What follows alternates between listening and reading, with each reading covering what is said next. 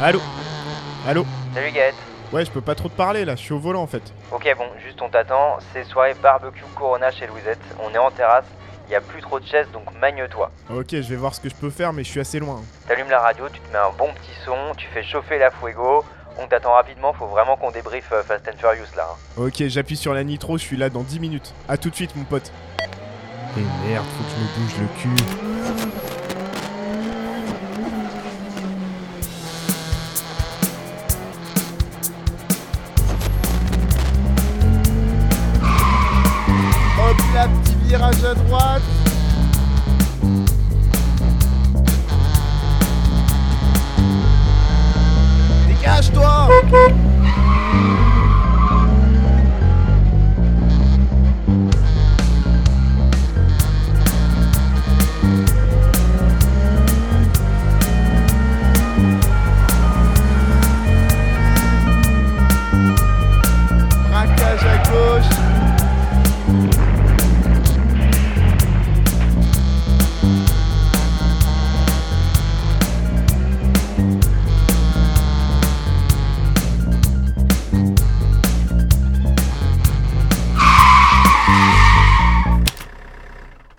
Ça, c'est l'école O'Connor.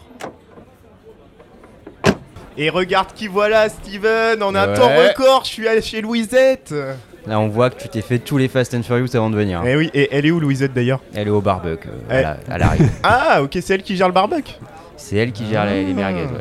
Et n'empêche, t'as vu, et record de vitesse, mon pote. D'ailleurs, je sais pas si t'as vu, mais euh, Fred, je sais pas si t'as vu, mais il y a Fast and Furious 9 qui est sorti. Vous l'avez vu ou pas, les gars? Oui, Bah oui, on l'a Ouais. vu. Avec Ah. d'autres Fast and Furious. c'est marrant, j'avais l'impression d'avoir vu mille fois ce film-là déjà. mais- Eh, Moi, je suis un gros fan de la franchise. bah oui, je- on sait, c'est pour ça qu'on fait cette émission et qu'on en a regardé plein d'ailleurs. Ouais, ouais. D'ailleurs, moi je suis pas un gros fan de la franchise, j'en ai vu quelques-uns et j'ai du mal à piger quand même l'histoire globale. Moi, quand je m'étais arrêté, c'était quand même des mecs qui faisaient des courses de voiture et puis là, euh, ils sauvent le monde. Alors Ouais, ouais, moi aussi j'ai beaucoup de mal, alors surtout que j'en ai vu que, enfin j'en ai vu quelques-uns, mais 4 en deux jours là. Et un peu dans le désordre. fais beaucoup. Ah, ça fait beaucoup, je mélange tout. Ils sont dans le désordre. J'aimerais bien un petit récap effectivement. Ouais, parce que c'est. Bah, déjà, les gars, franchement, si c'est à moi de récapituler, c'est quand même pas évident ce truc-là. Parce mais que on va voir franchise. que. Ouais, c'est vrai, mais ça part un peu dans tous les sens. Donc, à la base, Fast and Furious, c'est très simple. C'est un, en fait un espèce de thriller urbain. où On a un agent du FBI qui est joué par Paul Walker, à la base, le personnage de Brian O'Connor, qui, est, qui a pour mission, en fait, d'infiltrer le gang. euh, de Dominique Toretto qui est un gang qui organise en fait des rodéos urbains, des courses de voitures illégales et qui est aussi un gang de braqueurs Mm. en fait. Ça Et- sort quand ça? Ça sort en 2001 et c'est réalisé par un réal de série B, on va dire globalement, qui s'appelle Rob Cohen. Et, Et- c'est Point Break euh, chez les, chez les tuning quoi. Ouais, c'est ça exactement. Et il faut savoir qu'à l'époque, Paul Walker, il avait été choisi pour sa ressemblance avec euh, Steve McQueen. Donc déjà, ils avaient Ah bon cette idée du, ouais, ouais, du thriller, euh, du thriller urbain. De loin, non Ouais, c'est Ouais. vite fait. oui. Ouais, bah il fallait qu'il soit blond, euh, qu'il ait les cheveux un peu longs, beau gosse, euh, voilà.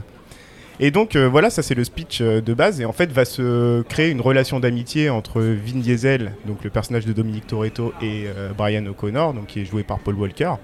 Et à la fin du premier, en fait, ce qui se passe, c'est que euh, Brian O'Connor va euh, trahir le FBI, enfin va, va pas remplir sa mission Ouais. pour le FBI et il va permettre à Dominique Toretto de s'enfuir. Donc, euh, va, se sui- va suivre quelques épisodes où Dominique Toretto va complètement disparaître euh, de l'intrigue. On n'aura plus Vin Diesel. Ouais, Donc, dans, dans dans le 2, il est pas du tout. Non, dans le 2, en fait, c'est une intrigue qui se passe à Miami. Il est retrou- En fait, Brian O'Connor est retrouvé par le FBI et ils lui disent Bon, bah maintenant que tu as fait n'importe quoi, soit tu fais une mission pour nous, Ouais. ou soit euh, tu vas en prison concrètement. Et c'est dans le 2 que va apparaître euh, le personnage de Roman Pierce, du coup, Roman qui est joué Pierce. par Tyrese Gibson, qui est un peu euh, le comique de service. Je sais pas comment on les appelle, ces personnages Ouais, fonction le, là. comic relief. Bah, le comic relief, euh, voilà. Donc, Il a était déjà un gros comic dans le 2. Euh, un petit oui, peu, ouais, mais peu, quand ouais. même, tu sentais qu'il Il, il joue. reprenait un peu le truc de Vin Diesel. Ouais, il peu. était quand même plus gros bras dans le 2, tu Mm. vois. on Ouais, mais sentait- était- c'était quand même le gros bras rigolo parce que Oui, oui, c'est celui oui, tout à qui, qui fait un peu le faire valoir de Paul Walker hein, dans le film, euh, très clairement. Et c'est dans le 2 qu'on voit pour la première fois euh, Ludacris, du coup, Ouais. euh, le personnage de Ludacris, qui n'a absolument rien à voir avec le Ludacris des derniers épisodes, parce que c'est juste un gars qui organise des rodéos urbains là. Mhm. Et dans Ouais, les suivants, c'est le garagiste du coin. quoi. ouais, c'est ça. Et ça devient le euh, le mécano qui peut, qui sait conduire des tanks. Dans le 2, dans mes souvenirs, il est même plus ou moins là en caméo. Quoi. Oui, oui, oui, c'est ça. Ouais, tout à fait. Bah, comme Jarul. f- D'ailleurs, on... c'est souvent des rappeurs qui font des caméos là-dedans. Mm. Dans le premier, c'était Jarul. Dans le 2, on a Ludacris. Donc voilà, il y a l'intrigue du 2. Et le truc qui se passe, c'est qu'en fait, euh, ils lancent le 3, sauf qu'ils ont des gros problèmes d'écriture. Et euh, apparemment, Paul Walker. Ouais, déjà, c'est rigolo. Ils s'en sont rendus compte qu'au 3. Ouais. Et le 2 qui est réalisé par, euh, pardon, j'ai oublié, mais John Singleton. Donc le gars qui a réalisé euh, Boys in the Hood. Donc euh, qui est spécialisé un peu sur ces films ghetto et vie dans le ghetto américain, Los Angeles, tout ça. Et pour le 3, du coup, euh, gros problème de scénario. Paul Walker qui, euh, qui va disparaître euh, de l'intrigue. euh, apparemment, c'est pas Tout le monde fait. disparaît. Dans, Ouais. dans le 3, ils sont à Tokyo, donc c'est ça. Ouais, du coup à Tokyo, il n'y a plus personne et on va suivre le personnage de Sean. Donc là, une intrigue assez classique. Il fait une connerie aux États-Unis euh, avec des bagnoles et du coup, il est obligé d'aller à Tokyo pour éviter la prison. Et là, il va y avoir toute une, euh, toute une intrigue autour de la culture du drift, donc qui Ouais. est cette culture du dérapage euh, dans les parkings là. Cette phrase, il y a toute une intrigue autour de la La culture du du drift. Mais j'y peux rien, les gars, c'est Fast and Furious. Je crois que ça a été classé au patrimoine immatériel de l'humanité. Eh bah, bah Le drift, je- le forcément, drift. ouais, oui. Et donc, euh, faut savoir que ce- les deux premiers films ont très bien marché parce que c'est des films euh, à moyen budget, on va dire, et qui ont fait 250 millions de dollars quelque part, Mm. Euh, quelque, quelque chose comme ça, pardon. Et en fait, euh, dans le 3, euh, comme on s'est séparé des personnages principaux, que du coup les intrigues sont plus tout à fait les mêmes, etc., ça s'est un peu viandé au box-office. Ah, Le 3 n'a pas marché? Non, le 3, il a pas marché en fait. Et ça a rapporté à peine 150 millions de dollars, donc hyper décevant pour eux. Et à la fin du 3, on a ce caméo de, de, de Vin Diesel. Du coup, on a l'impression que Dominique Toretto est de retour euh, dans, le, Ouais. dans le game. Mais en fait, il faut savoir qu'à l'époque, s'il fait ce caméo-là dans, dans Tokyo Drift, Vin Diesel, c'est juste parce qu'en fait, euh, il négocie en contrepartie la récupération des droits de la franchise Riddick. Voilà, Ah du oui, coup, oui, il voulait, jouer- il voulait récupérer en tant que producteur les chroniques ouais. de Riddick et il a négocié ça contre son caméo. D'accord. Voilà, et meilleur plan quand même de, de financier quoi. Bah ouais. Parce que le gars il fait vraiment rien dans. dans Ah bah non, tu le vois juste au il est au volant. volant d'une voiture pendant à peu près 3 secondes et puis euh, Tu l'as vu le 3 je me rappelle de, de, de ce, de ce truc. Ouais, ouais, Ouais. le 3 je l'avais vu. Moi j'avais vu les 3 premiers. Oui. Le 4 j'ai dû le voir aussi mais j'en ai pas trop de souvenirs. Et du coup, justement, donc le 3, c'est réalisé par Justin Lin et on va voir que c'est le réal. En fait, c'est le réal de la franchise, en fait, tel qu'on la Mhm. connaît aujourd'hui. Euh, du coup, il a commencé avec Tokyo Drift. Et comme euh, Vin Diesel apparaît dans le 3 et surtout que les chroniques de Riddick et que les autres films dans lesquels il essaye de jouer ne Ouais. fonctionnent pas du tout, eh bien, ils vont remettre Vin Diesel au centre euh, des intrigues. Ils font revenir le personnage de Dominique Le Toretto. rôle de sa vie après. tout. Ouais, Bah oui, c'est ça en fait. L'homme Ouais. l'homme Bah d'une œuvre. Ouais, c'est clair. Ils vont faire revenir Paul Walker et le personnage de Brian O'Connor et ils relancent une intrigue autour de ces deux personnages à partir du 4 qui va toujours être réalisé par euh, Justin Lin. Et il va y avoir un espèce de changement de genre parce que jusque-là on est sur des films un peu euh, ghetto avec quelques courses de voitures. Ouais. Et à partir du 4, on commence à sentir qu'ils veulent se diriger vers le film d'action et Mm. vers le film Mm. d'action euh, pur, on va dire, tu vois, avec des grosses grosses scènes de bagnole qui sont plus what the fuck que dans Ouais. les autres, avec Vin Diesel qui va plus Il y, a, que il y a jamais- quand même déjà dans les premiers quelques trucs euh, un peu what the fuck. Je me rappelle à la fin du 2, euh, il saute en voiture sur un bateau. Ouais, ouais. Voilà, c'est les prémices de ce que va être ouais. Fast and Furious quoi. Enfin, par rapport au 9 qu'on a vu, quand même, c'est vraiment petit joueur. hein. Ouais, mais tu vois, entre le 2 et le 9, euh, voilà, il faut- comme il faut toujours aller plus loin. Il y a une avancée technologique hein, ouais, sur le truc. Et du coup, euh, bah, on va avoir un film qui va se brancher niveau, niveau action à mort. Euh, Fast and Furious 4 sort. Fast and Furious 4 est un carton. Du coup, Fast and Furious 5, il décide de faire un vrai gros film d'action Ouais. cette fois-ci. Et pour euh, assumer cette orientation action, ils vont faire venir The Rock, donc Dwayne Johnson, dans la Mhm. franchise. Et c'est à partir de là où on va avoir les grosses bagarres, les vraies grosses courses-poursuites de bagnoles qui, Ouais. qui, qui défoncent tout. Et à partir du 5, on a vraiment ce changement de genre. Mais moi, tu vois, du coup, je me suis arrêté au 5. Dans le 5, on a la famille qui est, qui, Ouais, qui ouais. est établie. Ils vont rechercher même Roman Pierce de l'épisode 2, etc. Ça reste des braqueurs, les gars, qui sont hyper doués en voiture. Ouais. Et ils vont quand même chercher quelques compétences euh, sur les armes, euh, etc. Mais ça, c'est pas encore des, des super-héros, comme on a pu voir. Enfin, Non, c'est non. pas Ah ouais, vraiment non, des non. super-héros, Mm. mais bon, quand même, il y a un. Non, oui, On ça a- reste des conducteurs, des bons Voilà, conducteurs ouais. de voitures qui, euh, grâce à leurs compétences euh, techniques de, de, de driver, quoi, Mm. euh, Ouais, ouais. arrivent à faire des trucs. Et c'est Il y a un vrai que- truc un peu euh, Baby Driver, euh, Ocean Mm. Eleven, quoi. Ouais, euh, ouais. Mais c'est le truc, euh, Fred me disait ça, c'est qu'en fait le 5 finalement c'est un espèce, ouais c'est ça, d'Ocean's Eleven, euh, film de braquage, Hmm. mais à la Fast and Furious quoi, tu vois. On Hmm. essaye de monter l'équipe, on voit bien que toute une partie de l'intrigue d'ailleurs c'est monter l'équipe, Ouais. organiser le casse. Bon, d'ailleurs cette organisation qui pue du cul, à la fin c'est... euh, Mais, mais moi dans le 5 j'ai trouvé j'ai trouvé que c'était assez cool Ouais, en fait d'avoir ce truc à la parce que le Ocean Eleven tout ça on... Ouais ouais. euh, moi c'est un truc qui marche sur moi j'aime bien voir euh, établir le plan etc j'adore ça Mm. et j'ai adoré ce qu'ils ont fait dans le 5 euh, Mm. de, de monter le plan et puis à la fin dire il marche pas notre plan. on va- on tout On défoncer. va ça, j'ai trouvé ça hyper cool quoi. Alors d'un point de vue strictement personnel, euh, la scène de fin du 5, donc euh, ce climax euh, avec ce braquage de coffre euh, Ouais. qui va être, euh, qui vont faire, euh, enfin comment on dit, qui vont tracter sur Ouais. dans toutes Ouais. les rues de Rio. Et c'est proprement la meilleure scène d'action Fast and Furious, je pense, de, de la franchise. Pour moi, en tout cas. Ouais, non, est- mais c'est vrai qu'elle marche très bien. Ouais. Et puis il y a tout cet aspect euh, Fast and Furious, c'est-à-dire euh, du point de vue de la physique, c'est n'importe quoi.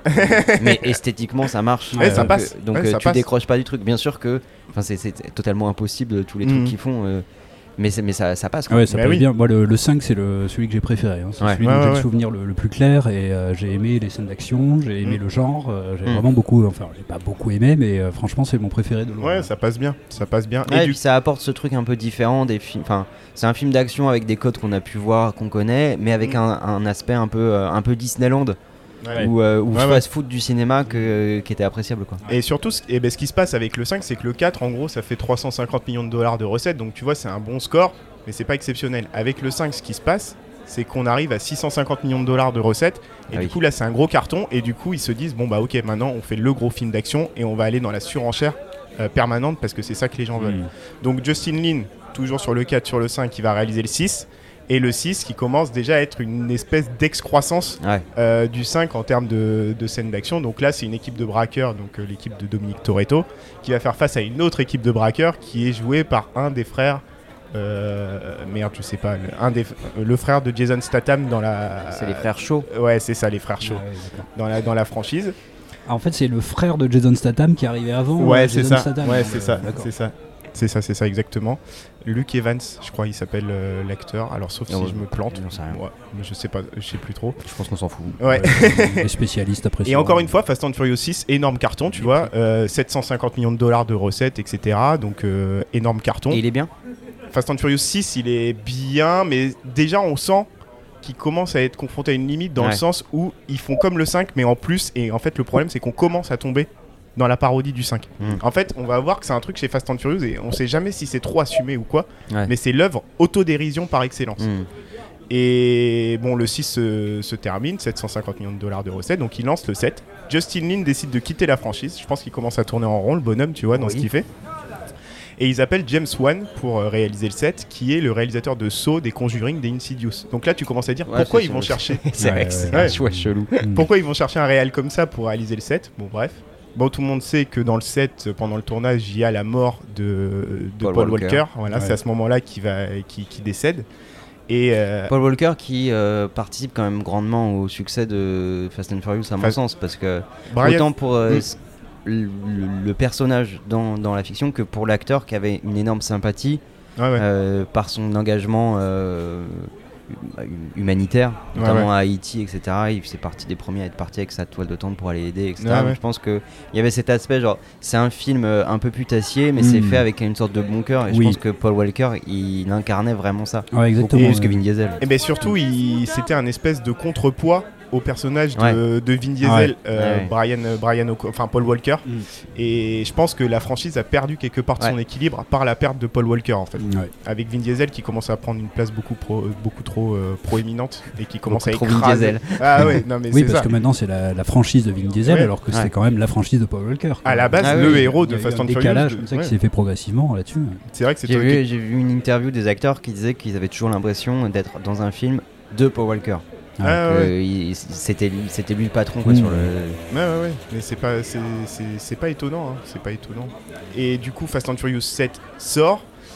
Paul Walker est mort. Ouais. Et bien là, ça va être un succès absolument phénoménal Ouais. pour Fast and Furious 7. Alors même que, honnêtement, c'est pas. Enfin, moi, je trouve que c'est pas un bon film par rapport au Hmm. Fast and Furious précédent. Mais carton mondial, 1 milliard 500 millions de recettes. Et là, Voilà. Paul Walker est dans le film quand même. Ouais. Paul Même Walker- Paul mort, Walker est central dans des- le film. Voilà, ouais. Mm. Et en fait, ce qu'ils ont fait, c'est qu'ils ont appelé son frangin, et pareil, ils ont fait euh, de l'image de synthèse, de l'incursion de, de- d'image de synthèse Ouais. sur les têtes du frangin, Des deux frangins, je crois. des deux frangins, ouais, Ouais. pour l'avoir, euh, pour l'avoir en version numérique dans les scènes manquantes. Mm. Et ils ont notamment fait toute une scène de fin qu'ils ont retournée après sa mort. euh, pour euh, rendre hommage à Paul Walker. Quoi. C'est un espèce d'adieu entre euh, Vin Diesel et Paul Walker, qui est les voitures qui se séparent sur la route, qui est une très jolie scène, mais euh, avec un Paul Walker euh, totalement numérique. Quoi. et ils l'ont pas fait mourir quoi, dans, la, dans la Non. franchise. Ça, c'est quand même étonnant. hein. Ouais, ouais, ouais. Mais c'est vrai que, en un certain sens, euh, tu vois, du point de vue moral, euh, ils sont niqués. Parce que si tu le fais mourir dans le film, il y a un côté malsain, de genre il est mort dans la vraie vie, il meurt dans le Oui, film. mais c'est ce qu'ils ont fait dans Star Wars. Quoi. Oui, oui, mais je te dis, enfin, moi j'ai l'impression qu'il n'y a pas de bonne solution quand tu es confronté à ça. Ouais, peut-être. Mais Genre, il est parti, dire qu'il est parti et puis nous faire comme ils font là, genre il est pas là, il garde les enfants, ouais, etc. dans, la- dans le Euh, 9, c'est c'est un peu ridicule, mais d'un autre côté, le faire mourir dans Fast and Furious, il faudrait le faire mourir en voiture. Dans la vraie vie, Paul Walker est mort comme ça, c'est craignos. Mais en fait, je pense que c'est plus ça qui est, qui est craignant, effectivement. Ouais. Parce que comment on le fait mourir dans le truc Bah euh, Il, il il faudrait le faire mourir en voiture. Bah Ouais, ouais, c'est- Et là, c'est ouais, là, pour la moralement, famille et là, c'est pas terrible. Ouais, ça, ça je suis d'accord. Que le personnage ait disparu, qu'il meurt, que Hmm. après ils auraient pu le, euh, il fait- enfin, il aurait pu mourir euh, avec euh, des balles, des trucs Eh comme ça, mais c'est Ouais, mais c'est c'est vrai, le personnage de, effectivement, de, Brian O'Connor et je pense qu'il faudrait qu'il. Ouais, je sais pas. Ouais, ouais, non, c'est des- bon, ils ont fait ce choix en tout cas. Ouais, ouais, ouais. Mais je te dis, moi, ce Ouais, choix-là, j'ai du mal à le critiquer Non, parce mais- que je Hmm. vois pas comment faire. euh, non, non, mais faut pas oublier que Fast and Furious, on peut aimer, ne pas aimer, mais en tout cas, c'est une saga qui est purement mercantile et je pense qu'ils se gardent en réserve la possi- parce qu'ils ont vu la possibilité de faire Ouais. des images Eh ben crédibles oui, avec Paul bien- Walker. oui, ils se sont ouais. dit peut-être qu'on va le ramener Oui, et on va voir que c'est certainement que ce la qui va base se c'est passer. ça, c'est que Ouais, dans ouais. Fast and Furious 15, ils auront la technologie pour le ramener de manière parfaite. Bah oui, oui. Normalement, il y en aura que 11. ouais, j'attends de voir. Mais Vin Diesel a dit que Ouais. euh, l'univers, parce qu'il pense qu'il y a un vrai univers de Fast and Furious, ça, ça me fait beaucoup rire, mais que l'univers ne, ne va jamais mourir, même si les films s'arrêtent, il y aura d'autres choses. Mais moi je pense. un euh, univers étendu. euh, Non, mais euh, c'est tant que ça marche, les producteurs de toute façon ils le mettront sur le tapis. Il y aura des nouvelles euh, trilogies, enfin des. Comme je vous disais, un jour, Vin Diesel, il va publier le- l'équivalent du Silmarillion de, Ouais, bah de ouais, voilà, il toute une mythologie autour de Fast and monde. Furious.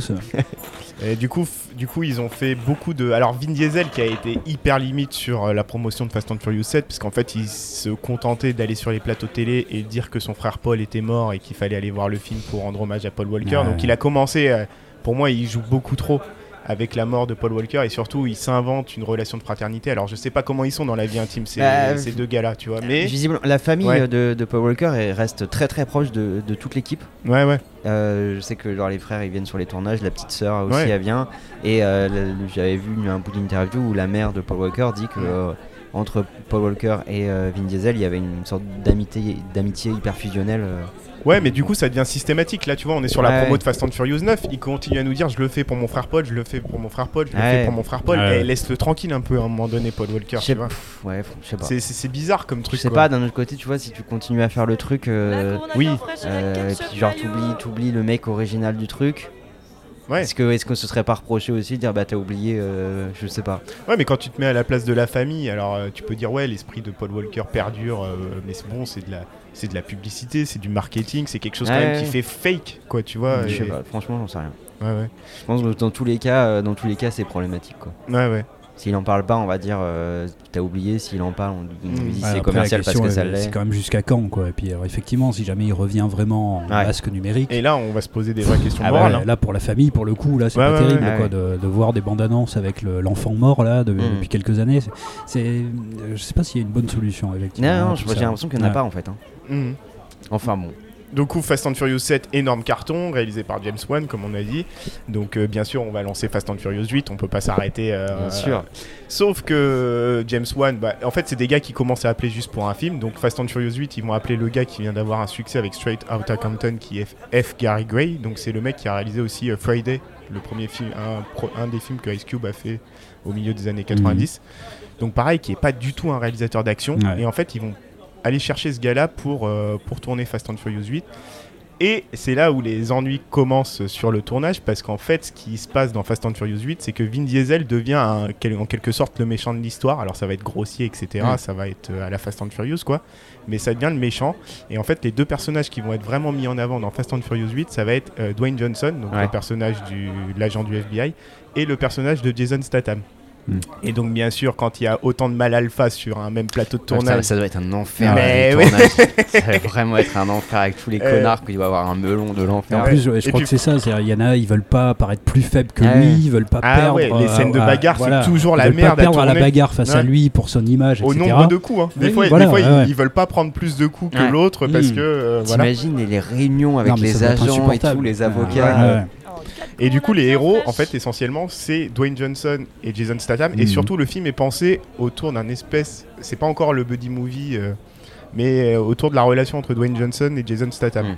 Et de là, Vin Diesel, bah, c'est le producteur de la franchise, tu vois, donc il voit pas ça d'un bon oeil d'être mis un peu sur le côté. Surtout, les gens euh, expliquent qu'ils préfèrent la relation Dwayne Johnson-Jason Statham au jeu grossier de. de Mais Vin je suis assez d'accord, hein, parce que bon, autant The Rock il est caricatural, mais il est marrant quand Ouais, même. dans- dans- il a dans- conscience de voilà, ce qu'il il fait, quoi. Il y a la Ouais, ouais. scène, je sais pas si c'est dans celui-là, parce que je les confonds tous là maintenant. Missile. Mais le- la scène avec les, euh, non, avec sa fille. euh, Ah oui, c'est ça. ouais, c'est ça, ça. dans. Et, euh, et ben voilà, il y a quand même un côté comique assez qui, qui marche bien. Et Jason Statham, après, il faut dire ce qui est, il, a- il porte un charisme Mm. partout où il passe, qui fait qu'on, il, il se remarque immédiatement à l'écran et il est, il est quand même. Mm.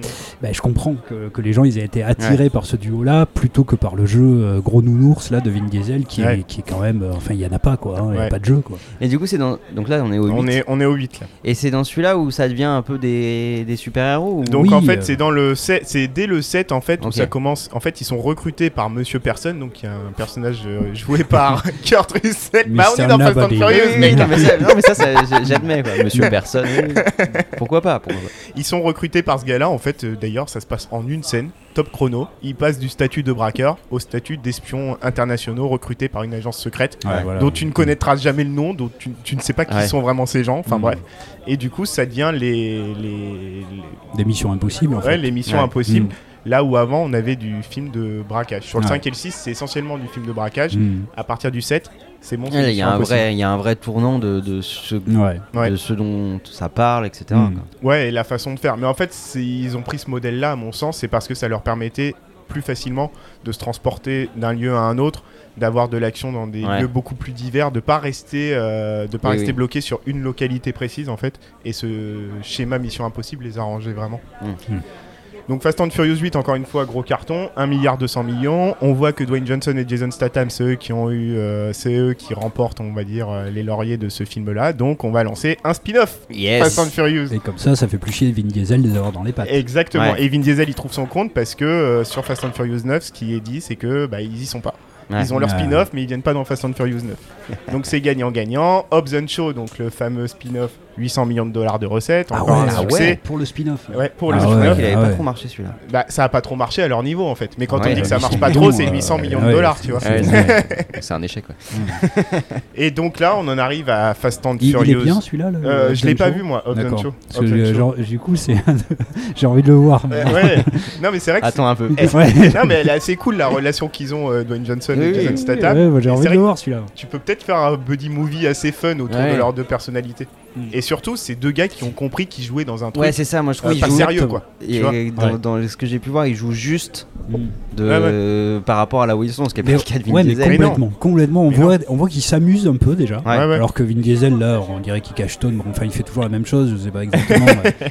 Est-ce qu'il s'amuse ou pas On peut pas le savoir. Ah, moi je pense que Vin Diesel il est persuadé qu'il joue dans la plus grande œuvre qui a jamais été écrite. hein. Ça, c'est quasiment Alors, sûr. oui, ouais. en tout cas, comme une grande œuvre d'action, quoi. Comme, une, grande saga. et même, Ah même au niveau euh, dramatique, sentimental. Alors, ça, on en parlera dans, la, dans notre troisième partie. Ouais, ouais, mais je pense qu'il est persuadé qu'il est là-dedans. Quoi. Mm. Ouais, c'est Et possible. ça explique son jeu, il est toujours Mm. hyper sérieux. Bah oui, oui, euh, il c'est fait ça. toujours la tête, euh, Mm. la tête du mec c'est Ah, la ouais. gravitas. Ah, Ouais.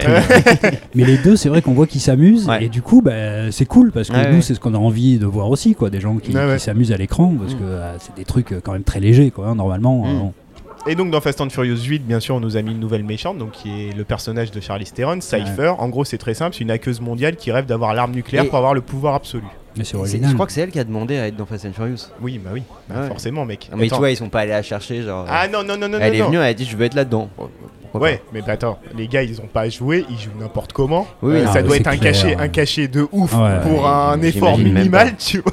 Mm. Donc euh, tout le monde doit vouloir jouer dans Fast n'y a and pas besoin de, de- de mois de préparation pour rentrer dans Et- son rôle. Mais Mais n'y a oui, pas de et rôle. puis euh, elle, elle a pas à faire aussi toute la préparation physique. Je pense Ah qu'il bah y en a quand même beaucoup qui doivent avoir euh, Mm. euh, cette préparation obligatoire. Quoi. Là, elle en a même pas besoin. Euh, effectivement, oui, je pense que pour elle, c'est tout.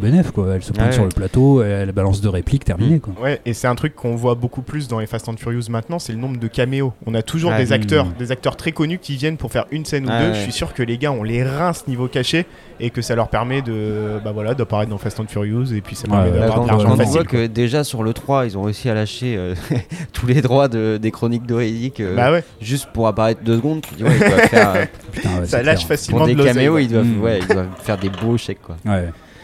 Et donc euh, bah, arrive Fast and Furious 9, du coup qui aurait dû sortir l'année dernière, mais compte tenu de la crise de la Ouais. Covid, il est, la sortie a été repoussée d'un. C'est là où je me suis dit que la situation était grave d'ailleurs sanitaire. C'est quand on m'a dit Fast and Furious 9 est repoussé d'un an, je me suis dit c'est la catastrophe. Je me rappelle de ton message quand tu m'as dit Mec, ça pue, Fast and Furious, c'est décalé. Je me mec, il y a d'autres trucs qui puent du Non, chacun ses priorités. Mais Ça, c'est vrai c'était que quand ton j'ai vu échelle. ça- non, mais Oh, j'ai vu. putain. Non, mais tu vois, le, la, la franchise blockbuster euh, typique hollywoodienne, je me dis putain, il le décale d'un an. Ah, on n'est pas sorti de l'auberge. tu vois Tu sais, tu voyais les taux d'incidence et tout, t'étais là, genre ça, ça compte pas comme indicateur. c'est Fast and Furious, merde. Du coup, là, comme il est sorti, tu estimes que ça y est, on est sorti du Covid Bah, en tout cas, on a franchi une étape supplémentaire. De quoi l'avenir sera fait, je ne sais notre, pas. euh, t'es notre Raoult à nous. Suivez l'évolution de la franchise Fast and Furious et vous en saurez plus sur l'évolution épidémique. Est-ce qu'ils Voilà. ont commencé le tournage du 10 ou pas du tout Euh, je sais pas, je crois pas. Pas Ah ouais, bah, encore. ça- Peut-être on n'est pas sorti du ça. Ouais, ouais. Et du coup, euh, bah voilà, arrive Fast and Furious 9, donc euh, toujours avec le ouais. personnage de Charlize Theron qui représente, euh, alors pas vraiment la grande méchante, mais qui revient quand même euh, dans ce, dans ce film-là. Et euh, avec Vin Diesel aux manettes, sans Dwayne Johnson comme on l'a dit, et sans Jason Statham. Alors les gars, on est allé le, on l'a tous vu, Mhm. on est même allé le voir ensemble, Ah je oui. crois. Euh, du coup, euh, qu'est-ce que vous en avez pensé de ce film Steven, tiens, pour commencer. Merde. Euh, Fast and Furious 9, en quelques mots, si tu devais Alors, résumer ton en avis. quelques mots, euh, donc moi j'avais décroché de Fast and Furious depuis, depuis le 5, je pense. J'ai peut-être vu le 7, mais j'ai très peu de souvenirs. Oui. Euh, bon, je m'attendais clairement pas à grand chose. Comme je disais, moi je m'attends à un truc un peu euh, équivalent fast-food du cinéma ou euh, Mhm. comme dans le 5, quoi. On, euh, on- on regarde, on débranche un peu son cerveau. On sait que ce Ouais. qu'on regarde c'est trop. Tu vois, tu vas au McDo, tu sais que c'est trop gras, trop sucré. Mhm. Tu vas voir Fast and Furious, tu sais que c'est un peu trop, mais ça Ouais, fait ouais, quand même plaisir. Tu Ouais, sais que t'es pas dans de la grande gastronomie, mais tu kiffes quoi. Donc je m'attendais à voir ça. Euh, je l'ai eu un peu. Je l'ai eu Ouais. notamment sur euh, les 20 premières minutes, on va dire, Mhm. où euh, j'étais même, j'ai commencé un peu plus enthousiaste quoi. Ouais, ouais. Le tout début, je me suis dit ouais, ouais, parce qu'en gros il y a donc l'histoire de son frère qui qui débarque dans la franchise, le frère de, de Vin Diesel, enfin le frère de Dominique Toretto. Non mais de toute façon ils ont fusionné les deux. Vin Diesel est devenu Dominique Toretto Oui, et Dominique Toretto est ça. devenu Vin Diesel. Donc voilà, il y, a ce- il y a ce petit truc avec euh, l'histoire autour de leur père qui, qui fait des courses de voiture, Ouais. ce que j'ai trouvé assez cool. Parce que c'était une sorte de retour à. euh, On vous rappelle qu'on est un truc de Mm. course de voiture. En plus, oui. il y a une course de voiture entre, entre le frère de Vin Diesel et Vin Diesel. Donc j'ai trouvé qu'il y a une sorte de retour aux sources. Ouais. Et la toute première scène d'action qui se passe euh, dans, dans la jungle, je sais plus trop où là, Ouais. euh, je l'ai trouvé assez efficace. Mhm. Ça, ça marchait bien. Encore une fois, on était dans le truc euh, totalement incohérent parce qu'ils traversent un champ de mine. euh, ils ont calculé euh, qu'il fallait rouler au, moins- au minimum à 130 pour pouvoir Ouais. la déclencher et exploser. Par contre, ils roulent tous les uns derrière les autres, ce qui est très con. Ce qui est très très con. Mais, mais voilà, ça marche parce que ça, ça explose dans tous, les, sens. ouais. Euh, J'ai trouvé que c'était bien filmé, c'est hyper lisible. Ouais. Donc voilà, toute cette scène-là m'a plu énormément. Après, euh, après j'ai trouvé qu'il y avait un long tunnel. Oui. Très très long tunnel de, de trucs où on s'en bat la race parce que le scénario, on l'a vu mille fois. Il il faut aller récupérer une arme magique euh, qui, qui va exploser le monde. euh, Ouais, les boîtes machin. magiques, ouais. Il y a un méchant avec qui a un sidekick euh, qui sert à rien du Mm. tout, qui est le fils d'un dictateur. On sait même pas d'où. rigolo, moi, le méchant. Euh, On Non, non, ouais, non, c'est Enfin, une voilà. caricature, oui, oui, clairement. C'est Ah ouais. que des, des personnages sont que des fonctions, tu vois, il peut te dire Mm. ouais je suis le fils d'un dictateur, tu vois, ça suffit. Ouais, ouais. Si, si j'ai à écrire un scénar pourri, euh, bah je fais ça quoi. Ouais, ouais. Euh, donc voilà. Et j'ai trouvé que cette espèce de, de truc euh, dramatique. Euh, attends, juste, on spoil ou pas là Hmm. Euh, Ouais, ou juste alors la euh, vie, vas-y, euh, juste la dramaturgie. Globalement, t'en as pensé quoi de la dramaturgie de façon J'ai trouvé qu'il y avait des trucs qui, qui marchaient pas au niveau de la dramaturgie, très clairement. Ouais. Des personnages où on n'arrive pas. à- Je, je te dis, je demande pas un truc, euh, je demande pas du Shakespeare quoi. Ouais. Mais je demande un truc où je peux un minimum adhérer à la compréhension des personnages. Et là, j'ai trouvé que les personnages étaient quand même globalement Oui, oui. assez massacrés en fait dans l'écriture. Ouais. Même euh, tous les tous les membres de la famille là, contrairement à, à- aux 5 où ils ont tous un peu une particularité, un truc. Ouais. Là, il y a que Roman Pierce. Qui, qui a un truc que j'ai trouvé intéressant, donc Ouais. on parlera peut-être après euh, en partie Mhm. spoiler. Mais voilà, après les scènes d'action, j'ai été un peu déçu d'avoir euh, tout vu dans la bande-annonce, Oui. quasiment Ouais. moi je m'attendais à ce que tu vois ils l'ont fait déjà ça on balance euh, des Mm. gros trucs parce qu'en fait on est encore mieux sous, sous la main là bah en fait non Ouais, Ouais, Euh, ouais. il y a quand même assez bah, je sais pas, en termes de. Les scènes d'action sont très longues, mais il y en a du coup assez peu. Ouais. Et voilà, ces tunnels m'ont un peu emmerdé. Euh, Oui, Il oui. y a- il y a plein de trucs qui servent à rien, des trucs qui pourraient être impressionnants qui ne le sont pas du tout. Voilà, donc euh, il y, a un- il y a un côté plaisant, euh, c'est c'est clairement pas ce que j'ai vu de pire au cinéma, mais, euh, mais j'ai pas, euh, je trouve que les, les 20 premières minutes donnent une promesse qui est pas tenue sur la longueur. Voilà. Bon, Fred, en tant que fan de David Fincher, qu'en as-tu pensé Alors effectivement, c'est pas tout à fait mon style de film, de franchise. Mais euh, j'avais vu le 1 et le 2 à l'époque quand c'était sorti au cinéma, puis je m'étais Ouais. arrêté là. Ouais. Et euh, bon voilà, c'était effectivement, moi je suis pas du tout dans les bagnoles et tout. Euh, Ouais, qu'à voir, j'ai une bagnole de Clodo et euh, tu vois, donc euh, ouais. les bagnoles tuning, tu vois, c'est pas du tout euh, le- Mm. vers ça que je vais. Mais euh, mais après voilà, je respecte le truc. hein. Moi, je suis, euh, tu vois, je regarde des Marvel, des trucs comme ça, donc euh, j'aime bien aussi euh, cette idée de cinéma d'action. euh, Ouais, exactement, euh, voilà, ça peut Mhm. aussi évidemment servir à ça le cinéma. Et j'ai un frère qui est fan de la, de la franchise, donc je lui avais demandé lesquels il préférait, tout ça. Bon, on en parlera après, de la franchise de manière globale. Et alors, bon, du coup, le, le 9. euh, ouais, moi j'ai été hyper déçu quand même hein, sur Ouais. le 9 Et, euh, parce qu'honnêtement hein, il y a quand même des films euh, tu vois le, le 5 que j'ai aimé le 1 aussi pour d'autres raisons. J'ai envie de voir euh, Hobson Show mais là, dans le, le 9, bah, je, suis, je suis tout à fait d'accord avec Steven, il démarre bien. Euh, alors, toujours, ça, ça démarre souvent assez bien hein, quand même, Ouais. les, euh, les- ces Ah films-là. Mm. La, la scène de début, euh, on voit qu'il y a toujours le budget, elle est bien et tout. Euh, je trouve que quand même, euh, on, voit de plus en plus les masques numériques, enfin, on voit de plus en plus que c'est du, du CGI, les, les voitures. Ouais. Moi, j'ai adoré ça dans le 5, c'est-à-dire qu'on voyait que c'était quand même des vraies cascades. Là, on le voit que c'est plus du tout le cas. Ah, Donc, alors, moi, c'est moite-moite. Ouais, En fait, c'est pas moite-moite, mais c'est Ouais, ouais. les derniers tiers des scènes. Enfin, bon, bref, Ouais. vas-y, vas-y. Non, non, mais je suis d'accord que ce qu'on voit au premier plan, on Ouais, voit ouais. qu'il y a une physique Mm. normale, et puis après, on voit des voitures qui volent partout, ouais, ouais. qui font n'importe quoi. Bon. Les personnages, ben, ils sont totalement mis de côté. Ouais. Euh, Mm. Ça, c'est quand même chiant. Euh, L'équipe, effectivement, elle est moins intéressante maintenant qu'elle ne l'était dans le 5. Ouais. Donc, quand, quand vraiment, moi, j'ai j'ai vu le 5 là, il y a deux jours, j'ai trouvé ça cool. Et, euh, et j'arrive après au 9, et tout ce que j'ai aimé dans le 5 est amoindri, en fait, dans le ouais, 9. ouais, c'est ça. Ouais. C'est- euh, à chaque fois c'est moins bien. Et du coup, comme c'est moins bien, ben, on va faire une surenchère. Alors Mm. là, bon, on va pas en parler de suite, mais je crois que c'était même dans la bande-annonce, hein, le- la, la surenchère du, euh, du 9. Et on arrive à ça, mais même ça, c'est pas hyper cool, quoi. Ouais. C'est Ouais, un ouais, petit ouais. truc euh, comique, euh, voilà, qui vient là, et euh, c'est pas génial non plus, quoi. Et, euh, et donc, ben non. Bon, c'est vrai que c'est pas mon kiff à la base, mais je peux aimer ça. Mm. Et tout ce que j'ai aimé dedans, là dans le 9, euh, je l'ai retrouvé amoindri, pas bien, répétitif. Et alors, cette chasse au MacGuffin, là, c'est-à-dire aux objets qui doivent faire avancer l'intrigue. Ouais. Là maintenant, non mais ça doit être interdit dans tous les scénarios hollywoodiens maintenant. Là, il faut qu'ils fassent une croix là-dessus. Euh, ça a pété les, euh, Star Wars à cause de ça. Ça pète tous les films à cause de ça. Euh, là, on, on a quand même des, des- des trucs en bagnole normalement. Eh ben non, c'est des. Enfin, Justice League c'est ça, Avengers c'est ça. Enfin, c'est tout le temps, tout Ouais, temps pareil. Euh, des juste- courses au MacGuffin. Euh, Rappelle juste vite fait ce que c'est qu'un Ah oui. MacGuffin. Oui, ben voilà, c'est un objet qui est euh, que les héros pourchassent, qui est censé euh, soit résoudre l'intrigue, soit la faire un peu Ouais, ouais. avancer.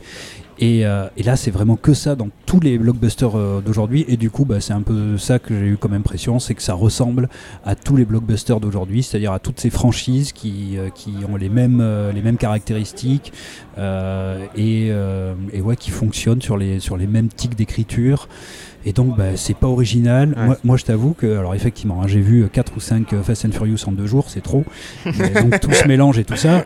Mais le 9, j'ai quasiment aucun souvenir. Ouais. J'ai le souvenir du début, j'ai le souvenir de trucs over the top, là, dont on parlera après. Mm. Et puis c'est tout. Tout Ouais, le reste, euh, Ouais. ça me semble être des scènes lambda qu'on oublie ça. Euh, enfin vraiment, euh, non, non, des, des retournements, euh, on sait même pas pourquoi, pour qui, machin. Non, non, j'ai j'ai Ouais, vraiment pas, euh, j'ai vraiment pas apprécié. Donc, pff, je, je pense que ceux qui aiment la franchise euh, continueront, bon voilà, dire oui, bon, pas mal. Mais, mais, euh, mais je pense qu'il faut quand même être un petit peu, euh, enfin, avoir envie de voir des bons films, Ouais, même ouais. quand c'est des films popcorn, quoi. Oui, et, euh, et justement, cette, cette franchise, elle a prouvé euh, sur quelques films que oui, elle pouvait faire des bons trucs. Mm. Moi, j'avais rien à branler des bagnoles de, euh, de, de Vin Diesel et tout ça. Bah, j'ai plus kiffé. Donc, ça veut dire que c'est possible Ouais. quand même d'aller au-delà d'un genre et de, de créer quel- quelque chose qui soit cool à regarder, même si on n'aime pas ce que, euh, le, le truc de base. Et là, bah non, là, du coup, c'est même pas que j'aime plus, c'est que je me suis vraiment ennuyé. Je l'ai oublié. Je l'ai oublié quasiment immédiatement, quoi, le truc. Non, c'est vrai qu'on dirait une sorte de, de truc qu'on a déjà vu mille Ah ouais, fois complètement. et qui n'a pas ce. Tu vois, je te parlais dans le 5 du petit twist de. On, on vous sort un truc qu'on a déjà vu avec on fabrique le plan et tout, puis à la fin on dit on s'en bat on arrache tout. Ouais.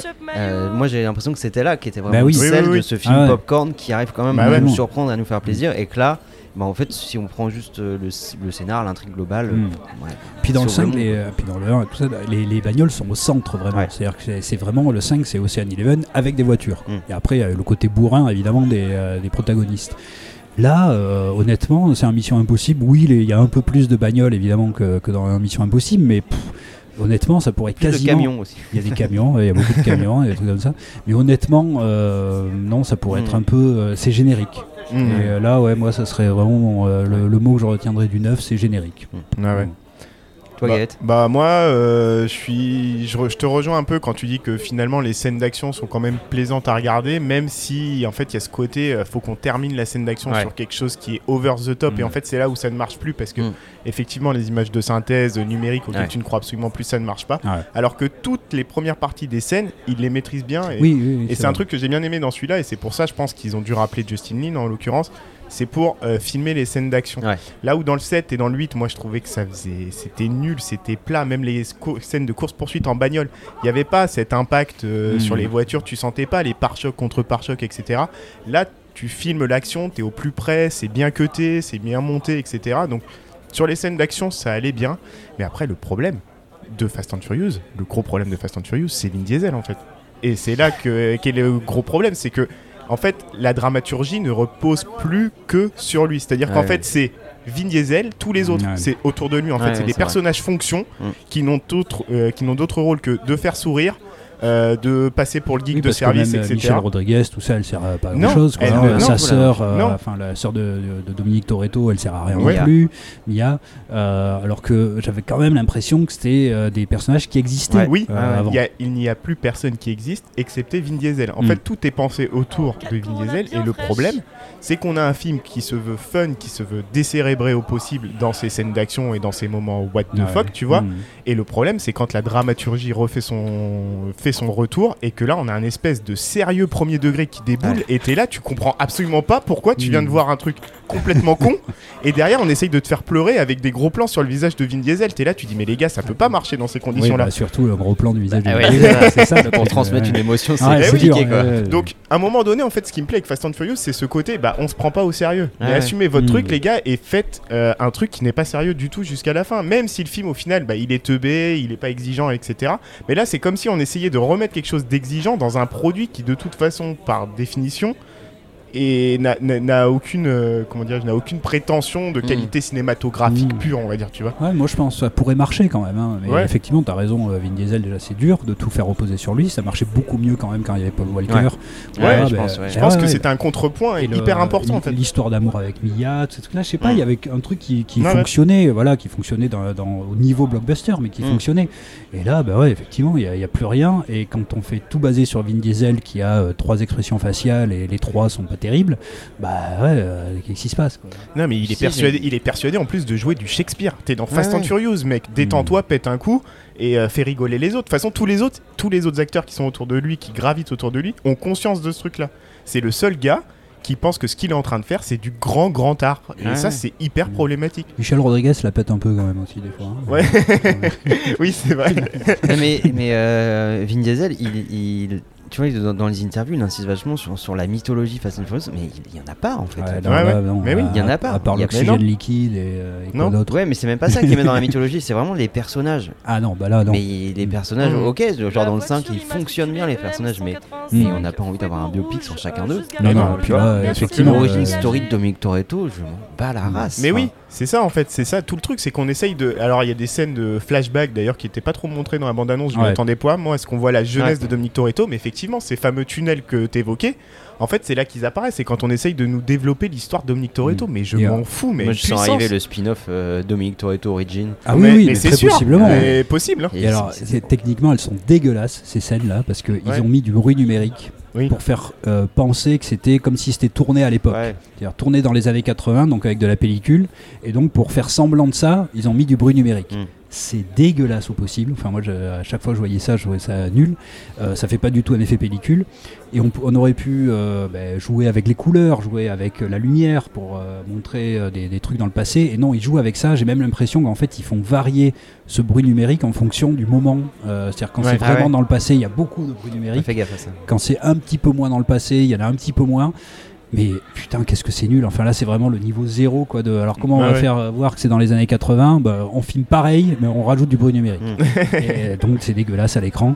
Enfin là, moi, ça, ça- ça aussi, ça m'a énervé. Ouais, effectivement, c'est pas des choses qui. c'est- pas, c'est pas toujours bien fait. hein. De toute façon, après, euh, ils ont des. De toute façon, ils doivent avoir des calendriers de production Fast and Furious. Ça doit vraiment être à la chaîne et vas-y, Ah qu'on oui, te- oui. Ah non, mais vas-y, j'imagine qu'on te tourne même tout. pas le Mm. bordel que c'est Ah, euh, les- ce genre de tournage. hein. C'est pour ça qu'en fait, quelque part, les réals, on peut, euh, on peut les critiquer, tout ça, mais je pense que c'est vraiment une expérience qui doit être très, très, très douloureuse pour à partir du moment où il y, a- y a Vin Diesel sur le truc, euh, tout Ah ouais, Mm. ouais, ouais. c'est pas toi qui Ouais, ouais, décides. déjà, ouais.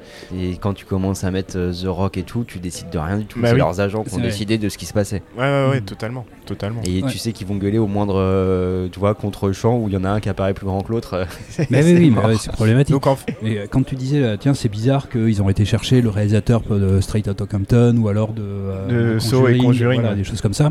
Et moi, je pense que justement, c'est, enfin, il y a beaucoup de réalisateurs qui sont un peu dépossédés de leur film euh, Mm. au niveau blockbuster maintenant, parce qu'en fait, ils, ils filment 30% du film. C'est-à-dire, Ouais. ils vont Ouais, filmer les chants contre chants, les choses comme ça, les scènes un peu intimistes avec les acteurs et tout ça. Et tout le reste, c'est des sociétés de production justement Mm. qui vont filmer les cascades, qui vont filmer après euh, le, tout le truc en CGI. Oui, oui. Et, et du coup, le réalisateur, en fait, il est là que pour des, scènes un peu euh, comme ça, intimistes, euh, entre acteurs.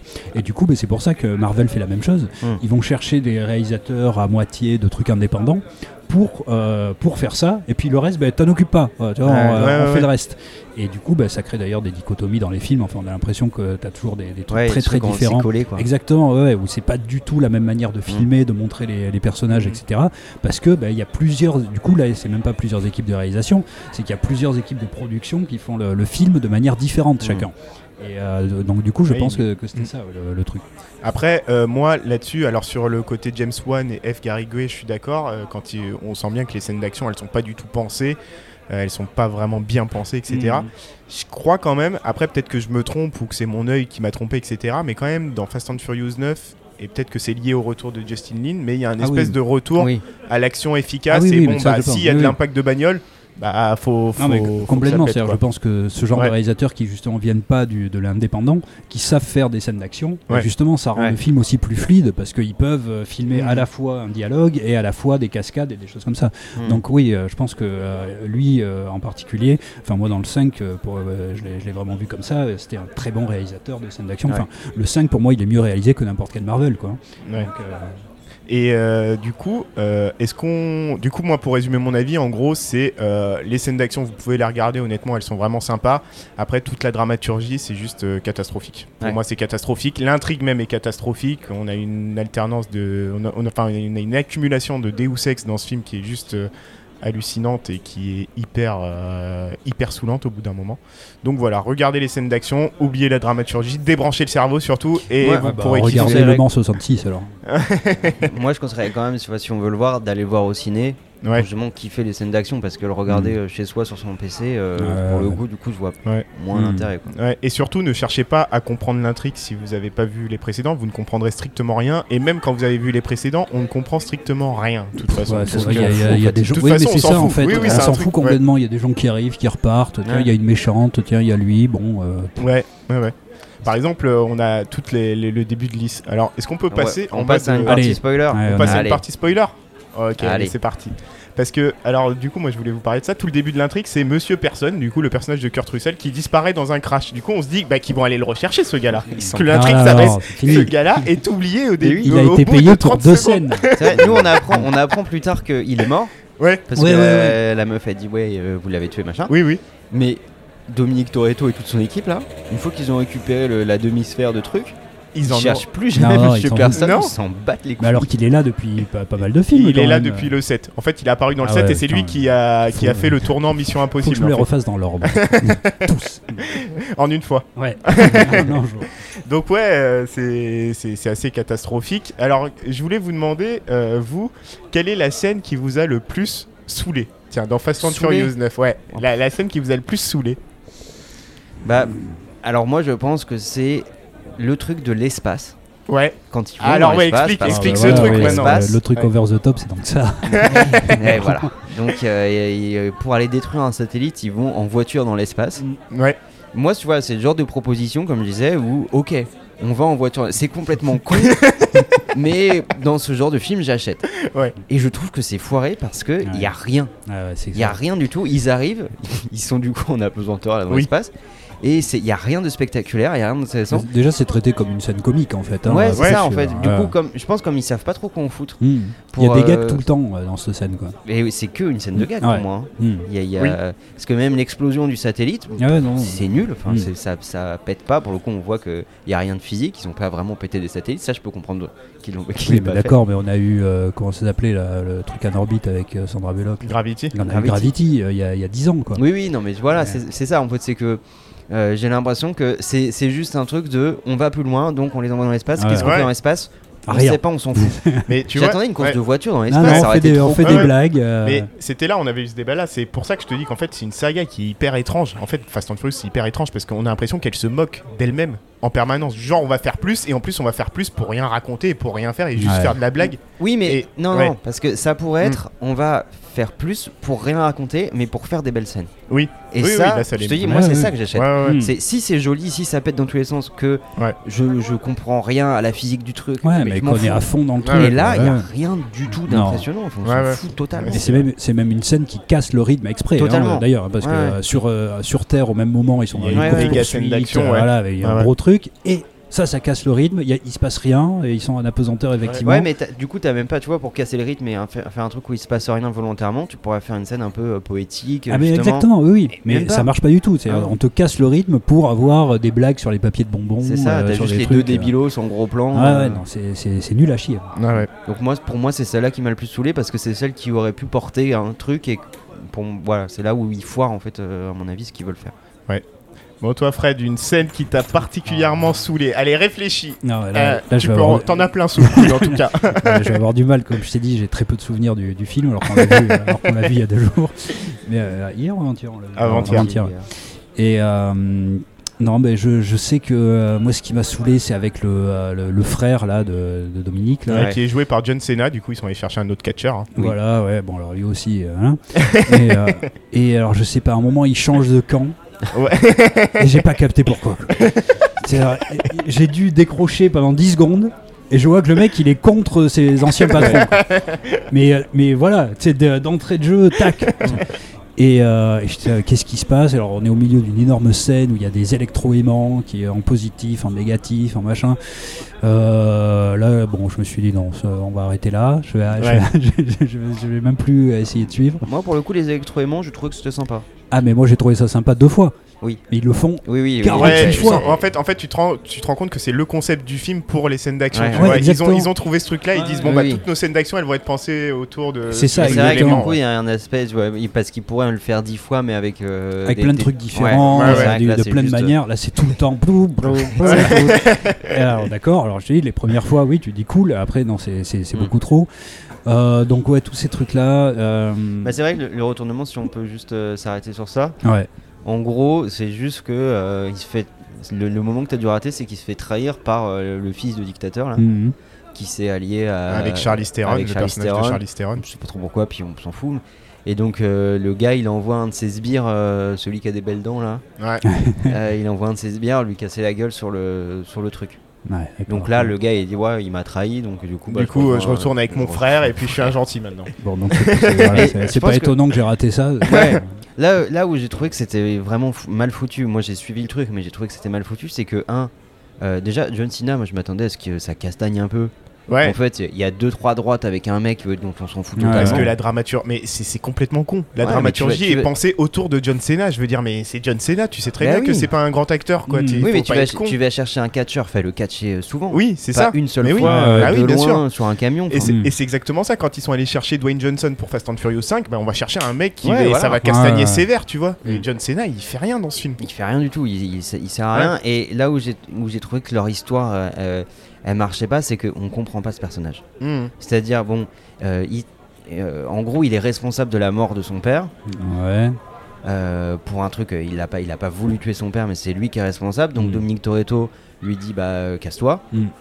Et, et du coup, bah, il devient hyper méchant. Ah ouais. Et moi, j'ai trouvé que bah, ça, ça marchait pas parce que euh, tu vois, le mec, il dev- Enfin, si on fait une sorte de psychologie à deux balles comme on pourrait avoir dans un blockbuster et qui, à Ouais, mon ouais. sens, fonctionnerait, bah, il est dans une sorte de peut-être de sentiment de culpabilité, de quelque chose où il va essayer de Ouais. de renouer avec son frère ou de je sais pas ou alors de disparaître totalement. Mais le fait du coup de devenir hyper méchant et de vouloir détruire plus ou moins Mm. Dominique Toretto, mais, mais pourquoi? Ah Et ouais, on sait jamais ouais. pourquoi. Et surtout, parce qu'on se rend compte qu'en fait, c'est Vin Diesel qui chie dans la colle Mais avec son frère. oui, voilà. Et il n'y a Oui. jamais de remise. Alors, ça, c'est le truc spécial Vin Diesel. Il n'y a jamais de remise en Il y question a de son jamais. propre comportement avec son frère. T'es Non, là, et il faut que ce soit le frère qui revienne. Tu Ouais, vois, oui. Ah, voilà, tu vois, il y a Ah, une Vin Vin Diesel rédemption ne va du pas truc. s'excuser parce qu'au final il exclut son frère effectivement Ouais. sur une grosse sur un gros malentendu Ouais. euh, parce qu'il le Ouais. croit ouais. responsable de la mort de son père ce qui n'est pas le cas et Vin Diesel Bah, ne il est s'excuse responsable, jamais tu vois. mais- oui mais Oui, il l'a pas tu fait. vois, il, euh, Oui, lui, il pense qu'il l'a fait exprès. Ouais, ouais, euh, ouais, machin, ouais, ouais, alors- c'est et en ça. plus, c'est son père qui lui a demandé de faire ça. quoi. Ouais, Ouais, ouais, ouais. voilà. ouais.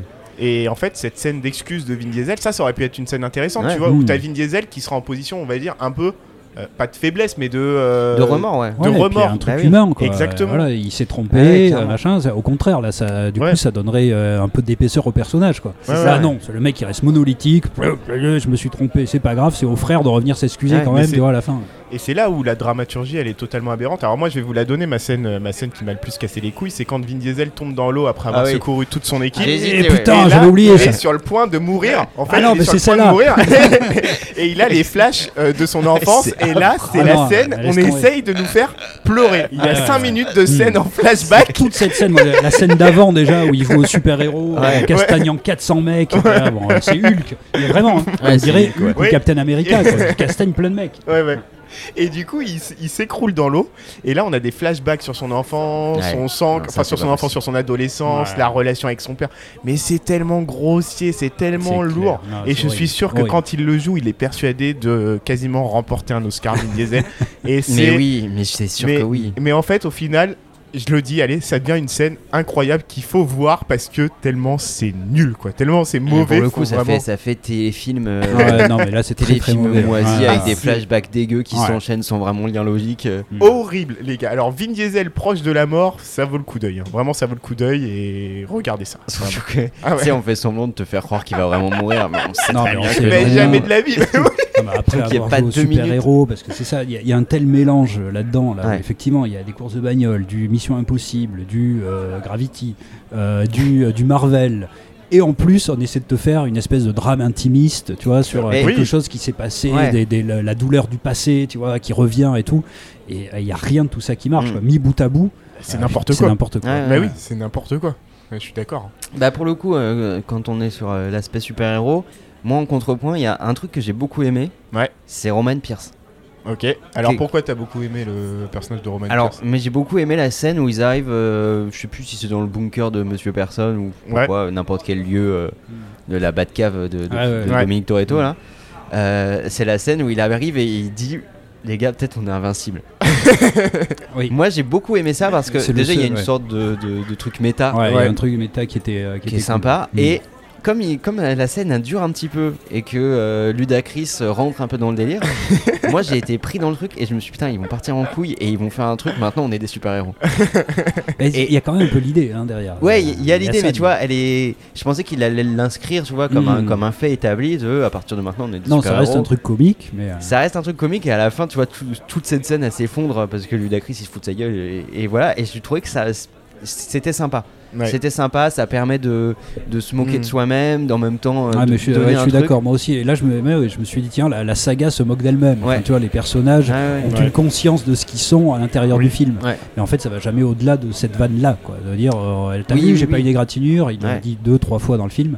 Ça va jamais au-delà de ça. Mais moi aussi, je trouvais que c'était un petit pas intéressant Ouais. dans, euh, dans, dans un océan de médiocrité. Du coup, il y a un petit côté Roman Pierce qui prend, euh, qui prend le rôle un peu de, de- du rôle de Perceval, je trouve. euh, Oui, ouais. Tu vois, de, de- c'est c'est le naïf rigolo, Ouais, ouais. mais qui a plus conscience que les Mm. autres du, truc. Ouais. Je trouvais que c'était bien foutu. Ouais, qui a conscience de son marche. Univers et de Ouais. ce qu'il est à l'intérieur de son univers.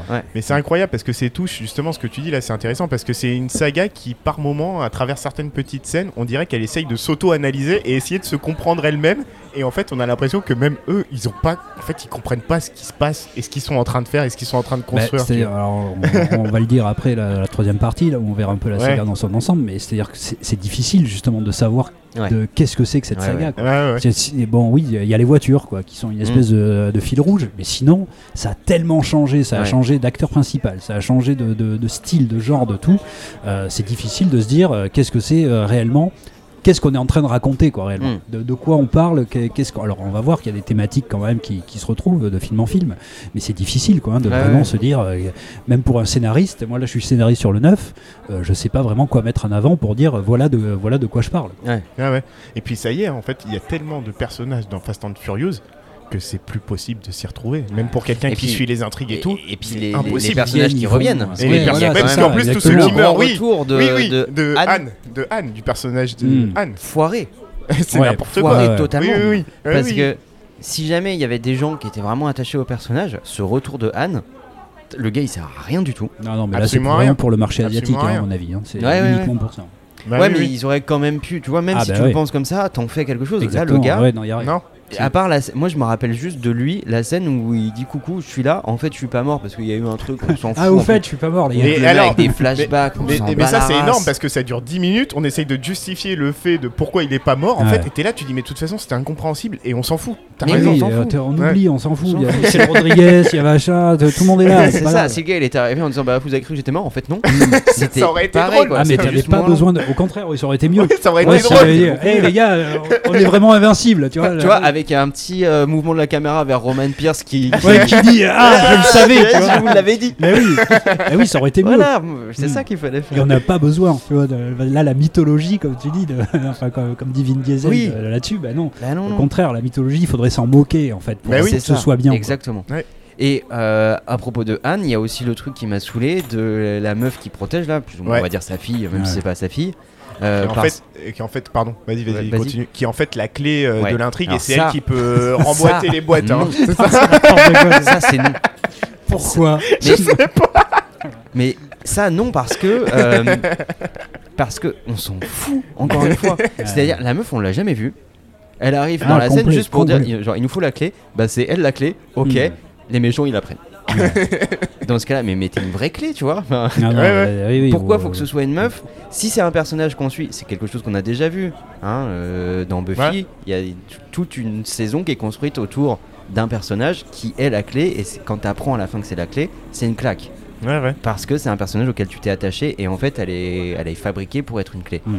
Là, moi j'aurais aimé que la clé ce soit euh, euh, Ludacris, euh, Mia, je ne sais pas Mm. qui, tu vois, qu'il y a un vrai truc. Ouais, ouais. Ouais, non, non, Dans ce cas-là, le- mettez un code secret sur le Ah truc. non, Ah, rien parce qu'effectivement, c'est un personnage qui débarque de nulle part, en Ouais, fait, ouais. qui est Juste présent peut-être ça. 30 minutes dans le film, tu t'y es pas attaché ni rien, t'apprends que c'est la clé, tu Mm. te dis ok, très bien. Mais- tu- parlais de personnages fonction, mais c'est c'est même des acteurs fonction. Enfin, Ouais, c'est- c'est même plus des personnages parce que elle, Oui, c'est même pas un c'est pas personnage. elle, ne dit rien, elle fait rien. aucune- elle- on sait elle qu'elle a a perdu aucun- ses parents, mais on s'en Oui, mais voilà, mais elle a aucune caractéristique qui vient cinématographiquement, tu vois, appuyer quelque chose.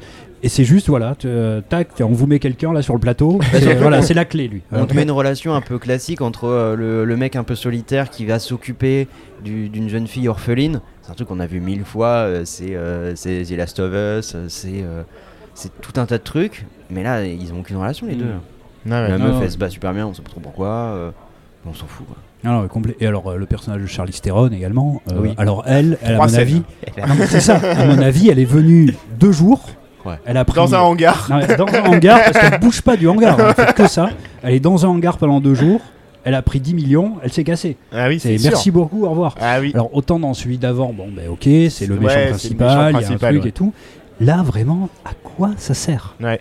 De, de l'avoir euh, fait venir ouais, là, elle ne sert à rien du tout non plus. Ouais, c'est juste un rappel pour nous dire elle est encore là et faites attention, ça sera la méchante encore Oui, dans les voilà. prochains. Mais pour dire, y a, comme tu dis, il y a une mythologie, il y a un truc, tu vois, ça revient, machin, il y a une cohérence, les méchants, mais non, là, elle sert à rien, elle aurait, elle aurait été pas là, c'était pareil, Ouais, ouais. c'est hallucinant. Et le, et le méchant euh, principal, bon alors lui, lui j'espère qu'il reviendra jamais. Mais c'est ce qu'on disait, hein, c'est comme si c'était devenu un Dallas incontrôlable. Mais tu vois il y a, Ah, alors, dans toute la saga, il y a un aspect, il y a un aspect hyper Dallas. Ouais, oui. Dallas ou les feux de l'amour. D'ailleurs, je crois que Mia, à la base, c'est une actrice de Dallas. Ah, bah voilà. Mais euh, il y a ce truc où, tu vois, comme dans Dallas, les personnages ils meurent, mais en fait ils reviennent, c'est Ouais, totalement ouais. incohérent. Oui, il y a ils se côté prennent- soap en fait. hein. Voilà, c'est ça. Mm. Dans, dans les soaps, euh, les mecs ils font des trucs hyper graves, ils ont prison à perpétuité, mais deux mois plus tard ils sont revenus, ils sont morts, Ouais, mais en fait ça, ils sont pas morts, Mm. et on s'en fout parce que on te, dans les soaps on te met ce que tu veux voir, Ouais. peu importe que ce soit pas cohérent. Mm. Et c'est ça qui est cool dans, dans Fast and Furious, c'est que c'est une, une saga de films qui se permet de faire ça, et j'ai l'impression, moi, de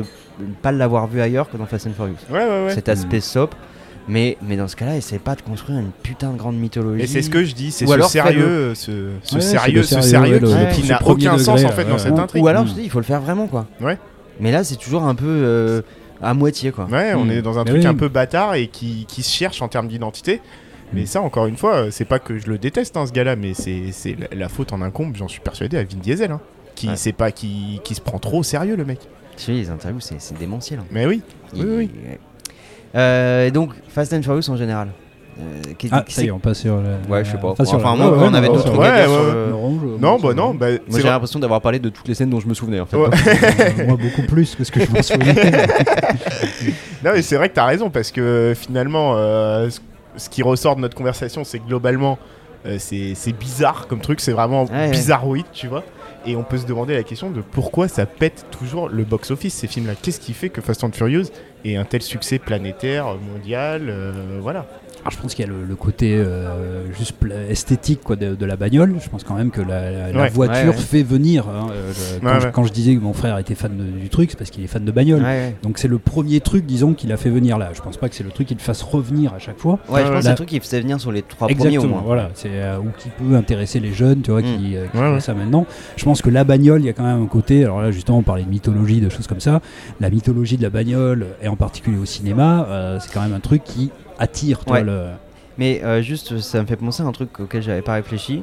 C'est que la mythologie de la bagnole, dans les premiers, Ouais. elle, elle y est parce que il y a tout un truc sur euh, quel type de voiture ils ont. Bah, la culture- Ouais. Qu'on a un peu dans le 5 aussi. Mhm. À la fois la culture du tuning, Ouais. mais Ouais. aussi, voilà, ils vont comparer leur bagnole et Ouais, tout. ouais, exactement. Là, dans le 9, Mhm. Non, non, c'est Ah juste non, des c'est- véhicules. c'est- ouais, c'est- c'est juste des C'est véhicules. juste des trucs, eh ouais, voilà. Alors t'as le véhicule costaud, le véhicule blindé, le Mm. puce, le machin, mais c'est juste des véhicules. Et effectivement, dans le premier, euh, dans, le, dans le 5 aussi, il y a ça. Ils te donnent des marques de bagnoles, Ouais, ils te voilà, disent ouais. euh, machin. Il Ouais. y a des bagnoles qui sont beaucoup plus convoitées que les autres. C'est ça, ils se moquent de la voiture des autres. Exactement. etc. Et En fait- les bagnoles deviennent des enjeux. C'est-à-dire tu Ouais. vas perdre ta voiture ou la gagner en fonction des courses. C'est. Donc vraiment, la voiture est au centre non seulement de, de l'esthétique, mais au centre aussi de, des enjeux. C'est ouais. L'enjeu, c'est la voiture. Et là, effectivement, ça a complètement dévié euh, ailleurs. Donc, déjà, dans, dans un point de vue, euh, pourquoi le, le succès Déjà, le- l'esthétique voiture, je pense, attire. Oui. Après, Ouais.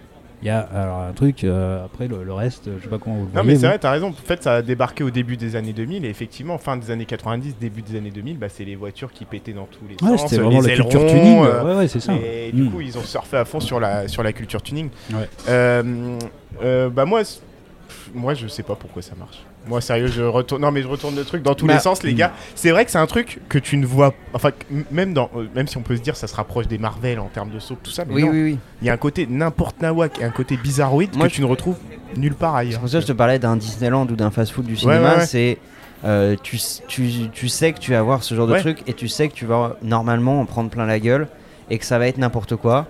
Et, Et- donc, je pense que ça, ça participe Ouais. aussi vraiment au succès de la série. C'est un peu le plaisir coupable du cinéma où euh, on va voir ça parce que ça va péter dans tous les sens. Et, Ça, ça, je pense, que ça joue énormément. et Vin Diesel à part, je pense que tout le monde le revendique vraiment comme tel. C'est-à-dire, euh, venez, vous allez voir du, du- du- du- Et tout le monde en a conscience, on va voir du film décérébré pour voir du film décérébré. Là où sur du Marvel, tu vois, il peut y avoir toujours cette. euh, ce polissage de non, il y a quand même des thématiques sérieuses, Mm. on va parler de ci, on va parler de ça, tout ça.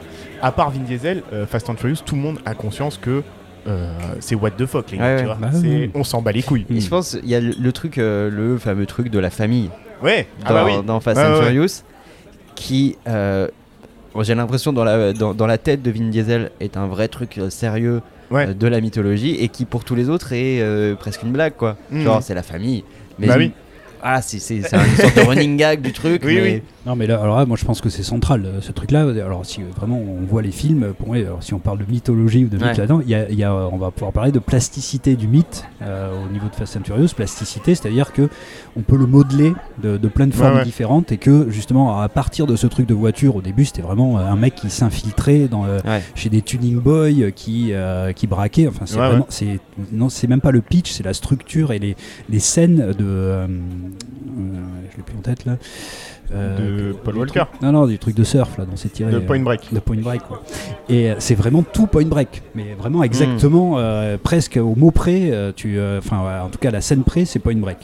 Et après, effectivement, c'est à partir du moment où tu mets juste la voiture au centre du truc, c'est hyper plastique et tu peux faire bah, du Ocean Eleven, tu peux faire du, euh, ouais. du Mission Impossible, tu peux faire un peu de super-héros, tu peux faire Ouais, du over the top, tu peux faire ce que tu veux.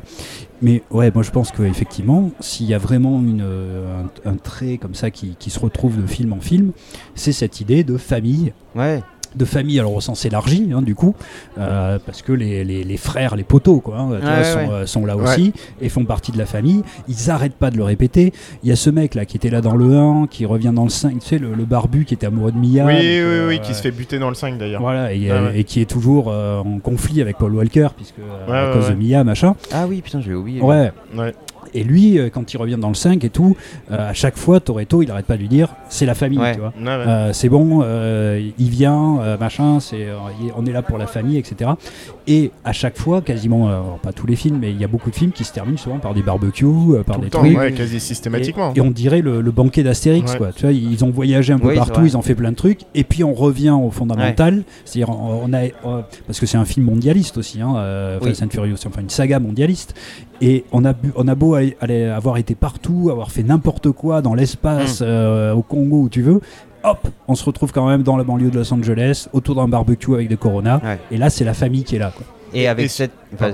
Et sur le profil aussi des gens qui composent cette fami- famille-là, je Ouais. pense qu'un truc qui plaît beaucoup, bah, finalement, euh, Fast and Furious, c'est le multiculturalisme, tu vois. C'est-à-dire que dans la famille, t'as des noirs, t'as des latinos, t'as des blancs, etc. Et ce truc-là, euh, bah, ça plaît énormément, euh, ça plaît énormément. euh, Ouais, mais je trouve que dans Fast and Furious, contrairement à d'autres films, ça Mm. fait pas trop euh, truc forcé parce que Ah non, non, non. c'était là dès le début en plus. Oui. C'était dès le début ancré dans une culture un peu plus latino, avec, euh, avec un peu des gens qu'on n'avait pas l'habitude de voir euh, Ah oui, oui.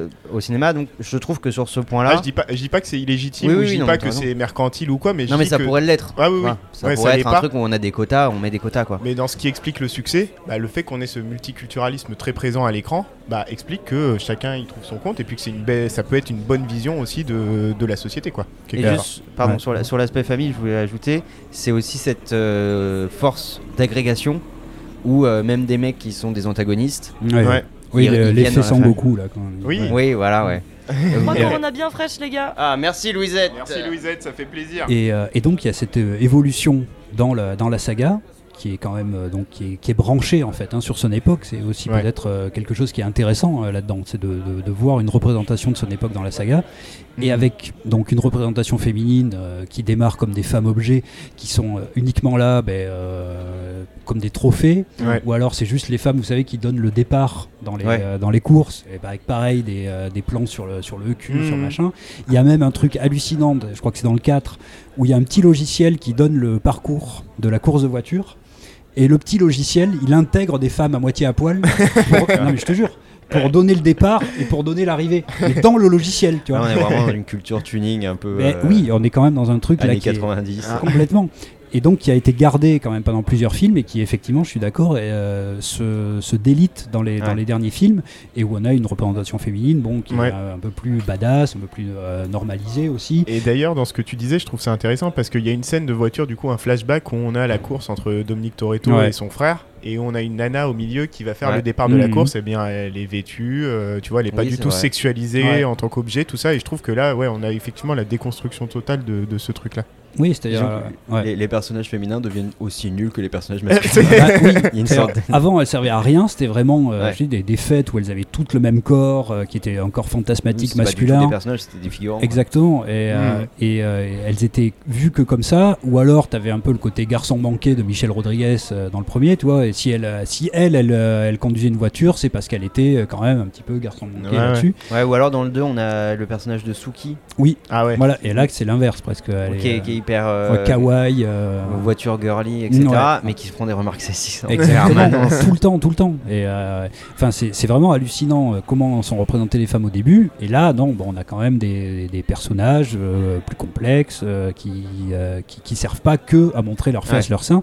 Et je, je regardais le 4 là aujourd'hui, et c'est pareil, le, le premier truc de Michel Rodriguez, elle est avec un décolleté énorme euh, pour faire un casse, Ouais. euh, avec du rouge à lèvres, avec des plans qui montrent bien ses formes, etc., où elle va être à quatre pattes, où on va bien voir sa poitrine, etc., et qui, qui sont plus du tout des, des plans qui existent dans le neuf. Donc il y a, il y a vraiment comme ça une évolution quand même de, Mm. de la saga, qu'elle soit consciente ou pas, de la représentation de euh, certaines catégories de la population. Ouais, ouais. Et à contrario de ça, il y a toute une autre catégorie de la population qui est, alors là c'est même pas invisible, c'est qu'elle n'existe pas dans l'univers de Fast and Furious, qui est Ouais. l'homosexualité masculine. Parce que bah, là, ça irait à l'encontre de codes un peu euh, virils, euh, du, euh, du macho avec sa voiture, Ouais. du bro, etc. Donc il y a des grosses euh, amitiés masculines, mais par contre, on va surtout pas parler d'homosexualité. Il n'y a pas un seul personnage Mhm. homosexuel. Et là aussi, c'est quand même assez hallucinant. Alors, on, on est dans une, une saga qui est mondiale, euh, où il n'y a pas de frontières, où on passe d'un pays à l'autre, où euh, justement les, les frontières, on les voit jamais. On les voit Mhm. jamais euh, passer d'un pays à l'autre. C'est tout le temps. Enfin, on a une espèce de village global. On a une espèce de, de, de multiculturalisme, multiethnique euh, à tous les niveaux. Les femmes sont de mieux en mieux représentées, mais les homosexuels n'existent pas dans le monde de, de Fast and Furious.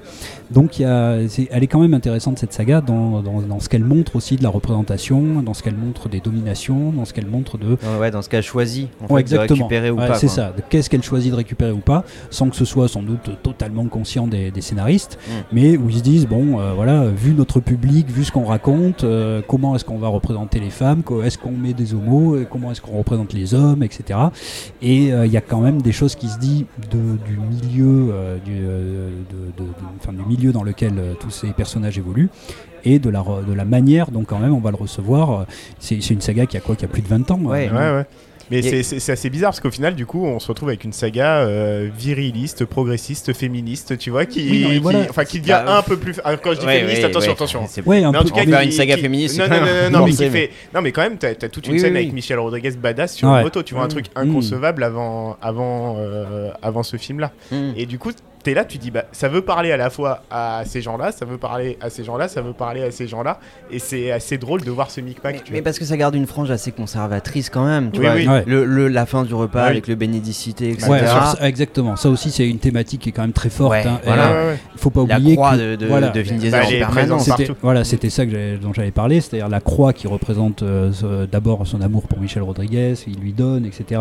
Et là, on voit que c'est son père qui lui a donné, Ouais. mais c'est une croix chrétienne. Ouais, ouais. Euh, et effectivement, le, la phrase qui revient à chaque, euh, à chaque épisode, c'est euh, qui dit les bénédicités? Ouais. Donc il y a quand même une- une- un aspect moral qui est là. C'est- Oui, c'est des voyous qui vont faire des, des casses en voiture, etc. Ah oui, mais par contre, Mais- moralement, ils sont irréprochables. Exactement. Moralement, ils sont irréprochables. La famille, c'est la famille. Mm. Euh, on, on trahit pas sa famille, c'est le, le truc de ouais. base. Ouais. Et donc il y a de la famille, la chrétienté, les femmes. Alors au début euh, des trophées, maintenant des personnages comme les autres. Euh, mais hein, là aussi, alors est-ce que c'est en, en- en lien avec euh, cette culture un peu euh, chrétienne, euh, réaction- enfin un peu traditionnelle, etc. Mais l'homosexualité n'a pas, euh, n'a- n'a pas Bah, je lieu. pense- Ouais. C'est à la fois ça et, euh, et le tuning euh, oui, voilà, milieu virilise. complètement. Ouais, Ouais, ouais, les c'est ça. deux s'accordent sur ça. Et, Mais, euh, mais du coup, ça fait un mélange très chelou. Où Ouais, on ouais. essaye d'être progressiste, ben, notamment au niveau, euh, toutes les ethnies sont représentées, etc. On essaie d'être progressiste au niveau des femmes, on essaie de, de- de montrer une morale euh, chrétienne.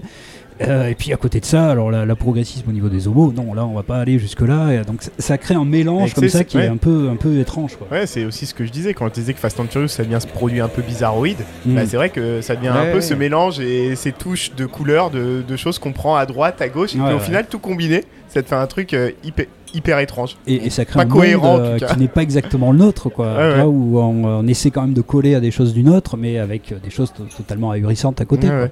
Et, et le, là, juste, j'ai pensé à ça, aux bénédicités. Donc, c'est dans, dans le 9, c'est le fils Ouais. Mm. de, Dom. de Dominique Toretto qui est aussi. Enfin, l'acteur, c'est le fils de Vin Diesel. Ah, je savais pas. Moi non plus. Ah, je si, pas. pas, c'est vraiment son acteur. de- Ouais, ouais, ouais. C'est vraiment son fils, par Ouais, ah, bah moi aussi, tu vois, je mélange tout. Ouais, Je sais comme, plus. comme, Comme la saga. Quand tu vas chercher ton fils, enfin, il- c'est pas le premier à le faire, mais Mm. Il y a un petit côté, euh, Ouais, un ouais. petit côté, ouais, ok, euh, qui va dire le bénédicité. Ouais. Et ce, ce fils s'appelle Brian en, en hommage à Brian O'Connor, qui dans la série n'est pas du tout mort, mais on fait quand même un hommage. Oui, alors ça aussi, euh, what the fuck Il est pas là, il garde les gosses euh, pendant que sa femme, elle, elle conduit des voitures. Donc bon, là aussi, hein, c'est un truc qu'il pourrait pas euh, scénaristiquement. Oui, je pense qu'il n'aurait pas fait de cette ouais. manière-là. C'est lui qui garde les gosses pendant que elle Ouais. fait les casses et les trucs euh, en bagnole, quoi.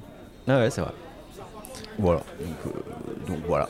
Ouais, non, mais, bah. c'est- mais ça crée effectivement cet objet, bah, quand il est mis de plastique, euh, c'est ça, quoi. C'est un truc qui est un amalgame de tout un tas de choses, de l'époque, des représentations, des visions euh, différentes. Et euh, bah oui, c'est un monde un petit peu à part où euh, tout tourne autour de la voiture et de Vin Diesel. Euh, le- Essentiellement le de Vin saint-père Diesel. de, tout, euh, de, de tout ce- de toute cette mythologie-là.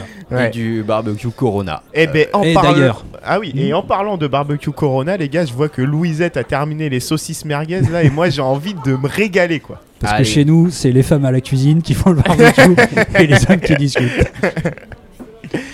On Bon, y va bah, du coup Et Allez, On, y va on une y va. Corona et au, bah, au barbecue avec Louise. Allez, C'est parti. bon bah alors euh, ciao à tous les auditeurs quand même. hein. Ouais, salut. Salut à tous. Ouais, ciao. Ciao.